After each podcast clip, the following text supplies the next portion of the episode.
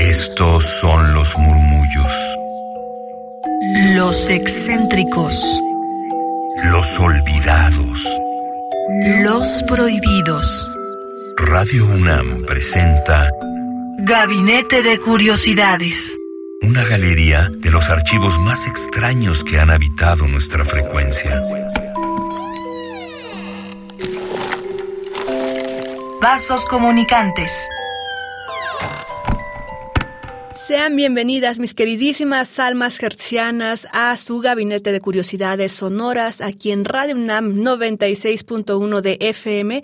Yo soy Frida Rebontulet y en esta ocasión tenemos la segunda y última parte del cuento En el bosque de Giovanna Rivero. Recordemos que este cuento nos plantea esa línea, esa relación de madre, eh, hijos, hijas, en el cual nos preguntamos, ¿el amor de una madre tiene límites? Y si ese amor es ilimitado, ¿tal exceso podría tener consecuencias desastrosas?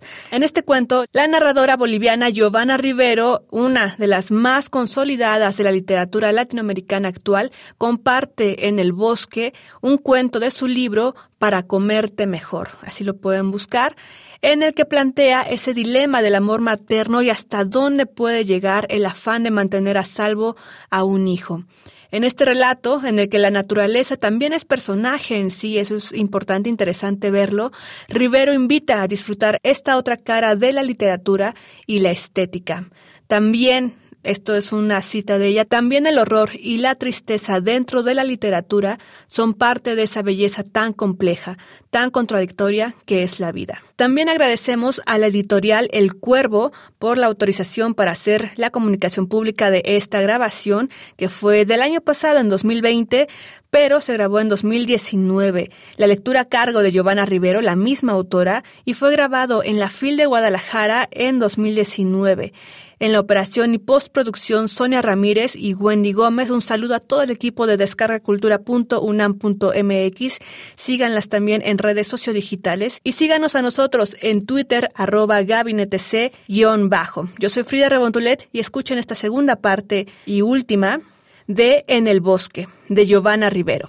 Thor lo controla el chico. ¿Les hizo algo Thor?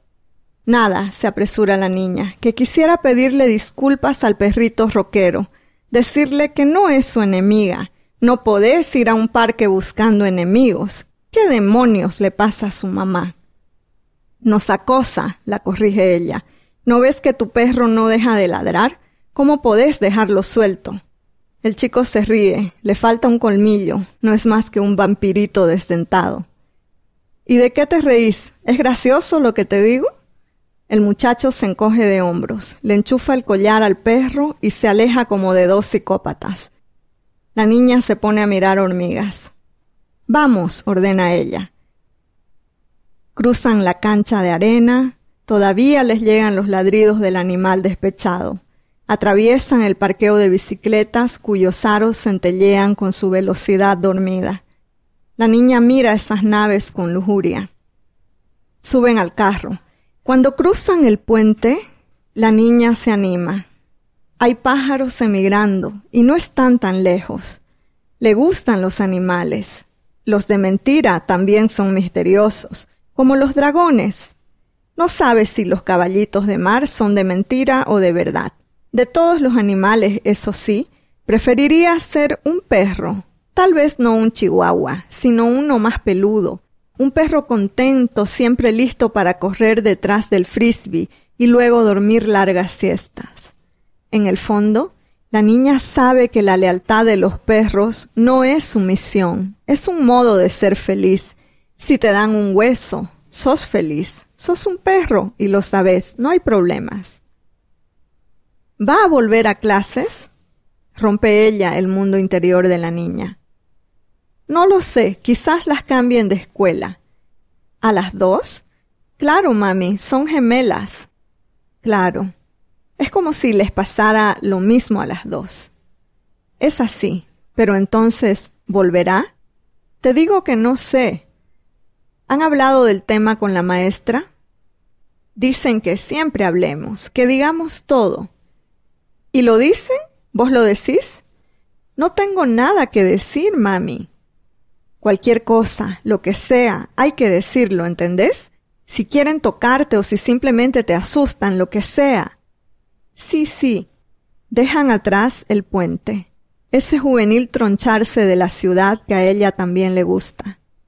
El carro de pronto tose, carraspea, y ella se ve obligada a parquearse a un costado. Cuando seas grande, quizás te encontres en una situación similar, dice, ahora sentada dentro del carro.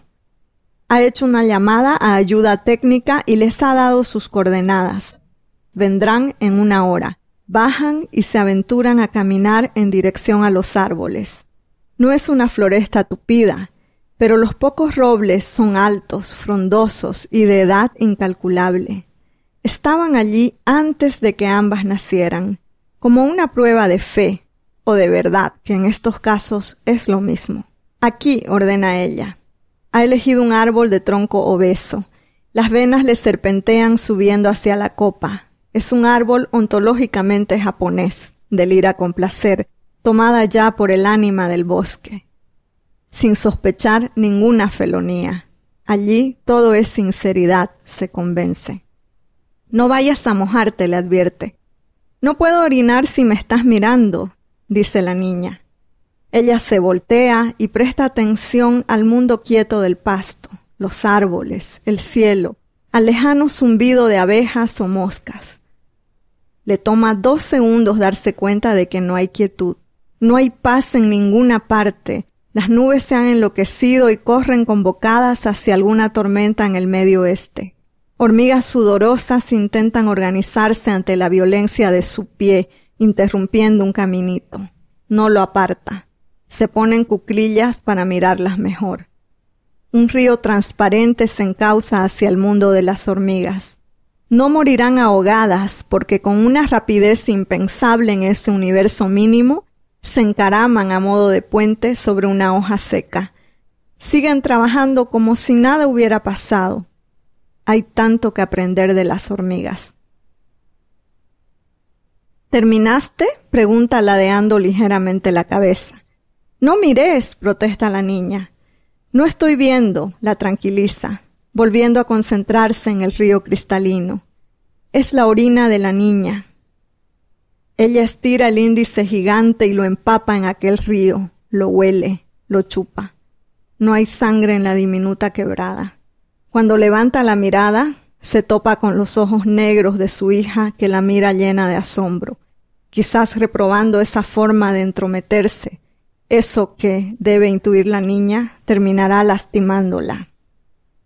No quiere lastimarla, preferiría morir, ya le he hablado de la menstruación, le he hablado de los hombres extraños y sus sonrisas familiares, le ha suplicado que prefiera siempre quedarse con ella. Si el juez pregunta, si una experta pregunta, siempre con ella. No importa lo que digan, que es bipolar, que es inestable, que con su padre todo sería mejor, nada. Y le ha dicho además que ese cuerpito es su patria, solo suyo, pero ahora no tiene una razón para justificar qué hace allí, de cuclillas, oliéndole la orina, casi bebiéndola. Es que tengo tanto miedo de que te haya tocado a vos también y no quieras contarme, gime por fin ella. La niña se queda en silencio, no la consuela, del mismo modo que la madre no lo hizo en el parque frente al Chihuahua, humillando su corazón. Vos, mi amor, encontraste a la gemela, la encontraste en el baño, viste lo que le hicieron, ¿entendés? Estaba cerca, tan cerca que me hace pensar, oh, quizás te dé vergüenza que... No, no, se revela la niña. A mí no, yo nada, ¿por qué no me crees? La niña corre sollozando hacia el carro, pero regresa de inmediato. Hay tres chicos mirando nuestro carro, informa la niña. Tiene la carita encendida. Ella se incorpora. Hay hojas secas, negras, pegadas a sus rodillas. El pasto también se ha oscurecido. Deben ser los de ayuda técnica, chiquita, pero no hagamos ruido. Se asoman lo suficiente por la breve colina y comprueban que, en efecto, dos muchachos jóvenes inspeccionan por las ventanillas del vehículo lo que pudiera haber adentro. El tercero, de espaldas a ellas, aguarda montado en una enorme motocicleta. Los que espían son flacos, pero el que cabalga en la moto no se sabe. Una sólida chamarra de cuero le flamea contra el viento. Puede tratarse de un sujeto demasiado robusto. Ojalá rompan el vidrio y se lleven la cartera y se larguen. Escucha las voces amortiguadas, sus risas inmorales. Le pesa tanto haberse quedado en el parque.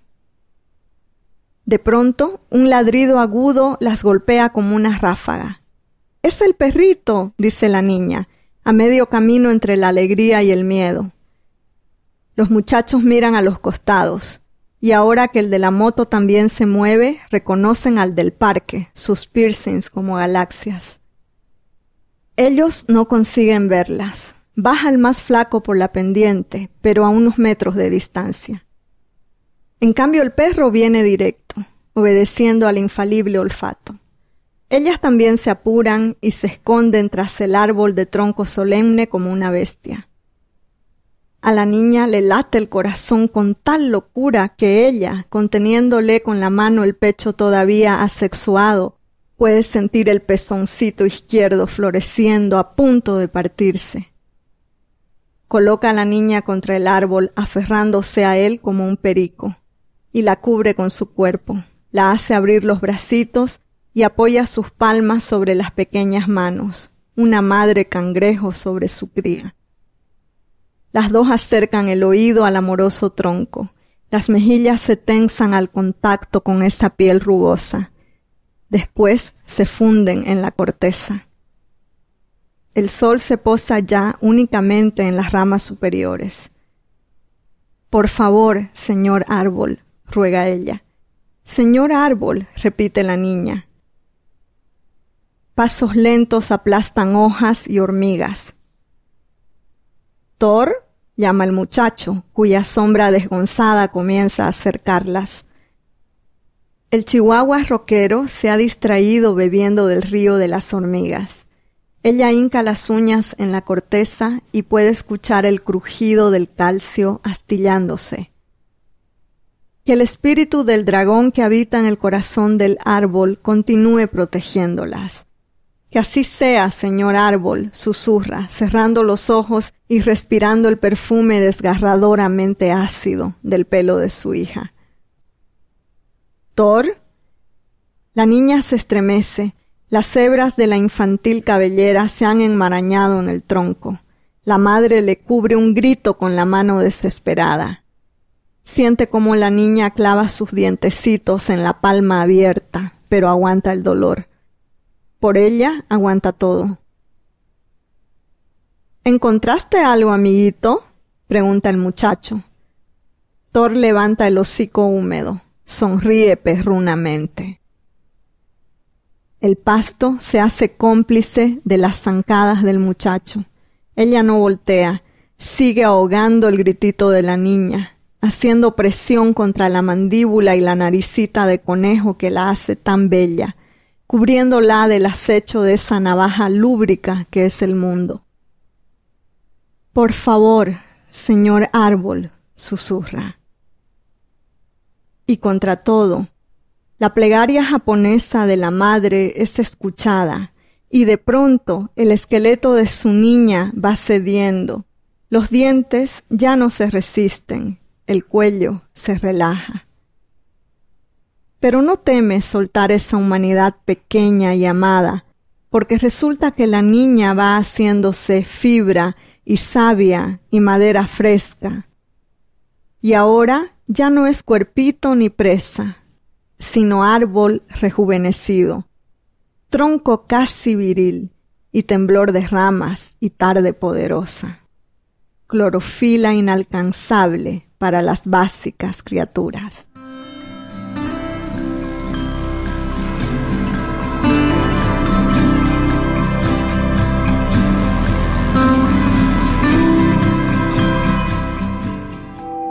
Radio UNAM presentó Gabinete de Curiosidades.